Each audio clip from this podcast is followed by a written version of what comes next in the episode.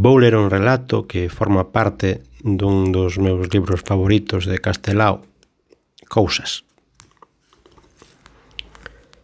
Na cova dos carcamáns vive, según contan, unha dona encantada que ven a peitearse de mañán cedo nas pedras de Beiramar.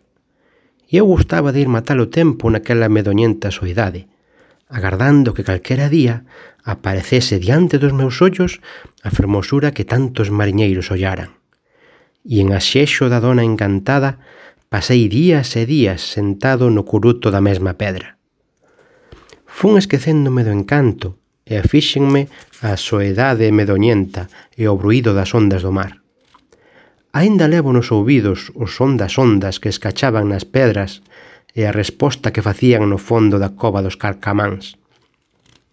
Os meus ollos poucas veces esculcaban nas lonxanías pousábanse mellor no fondo das augas, onde eu podía avistar o mundo que criou mitos no maxín popular. Non sei por qué, mas eu sempre detiño o meu ollar nunha pedra redonda como un cráneo, toda coberta de argazo verde, e as miñas visitas xa non tiñan outro obxeto que ollar a pedra redonda. Un día de mareas vivas, tanto devalou o mar que a pedra botou fóra das augas o seu coropente e nunca tanto se semellou a un cráneo coberto de cabelos verdes. Cando unha onda solagaba a pedra, o pelo desfiñábase debaixo do mar, aboiando como o cabelo dunha muller afogada. No recuar das ondas, a pedra saía das augas e o cabelo aplacábase, e entón parecía peiteada con raia ao medio, talmente como unha cabeza de muller. Moitas veces ollei como as ondas do mar xogaban co cabelo verde e os meus ollos encantados non se fartaban en deixamais. Nun serán de brétema, deronme tentacións de coller a pedra e desfacerlle os cabelos para dar cougo ao meu espírito.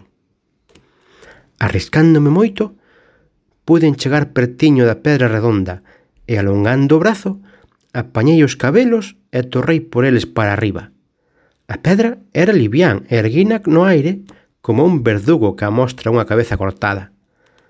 Cando me lembro, aínda sento un arrofío nas costas.